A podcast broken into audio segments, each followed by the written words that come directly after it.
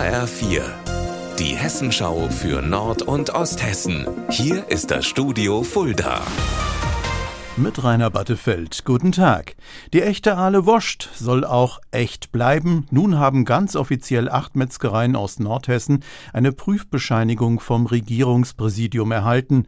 Damit haben die Verbraucher eine Garantie, dass in der leckeren Wurstspezialität aus eben jenen Metzgereien auch nur das drin ist, was hineingehört.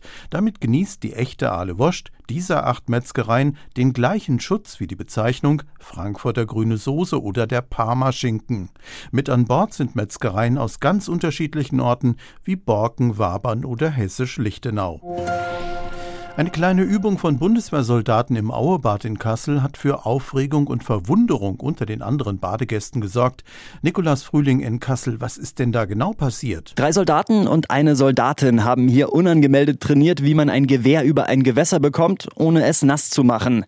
Das komplett blaue Plastikgewehr war zwar gut als Attrappe zu erkennen, trotzdem haben sich wohl einige Badegäste über die Aktion beschwert. Ein Sprecher bestätigt uns, dass die Bundeswehr regelmäßig im Aue-Stadion trainiert. Das Training Training mit Gewehrattrappen sei allerdings die Ausnahme und solle wegen der Beschwerden zukünftig außerhalb der Öffnungszeiten stattfinden.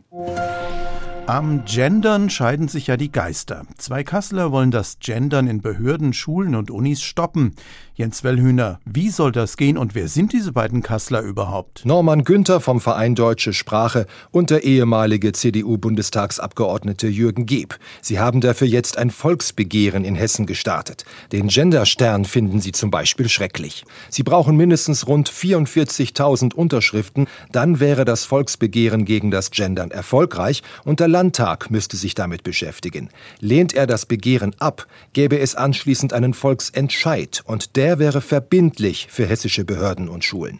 Das wäre übrigens der erste Volksentscheid in Hessen. Unser Wetter in Nord- und Osthessen.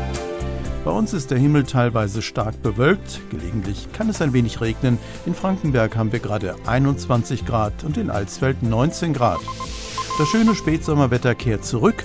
Morgen wird es wieder sonnig oder nur leicht bewölkt mit Werten über 20 Grad. Ihr Wetter und alles, was bei Ihnen passiert, zuverlässig in der Hessenschau für Ihre Region und auf hessenschau.de.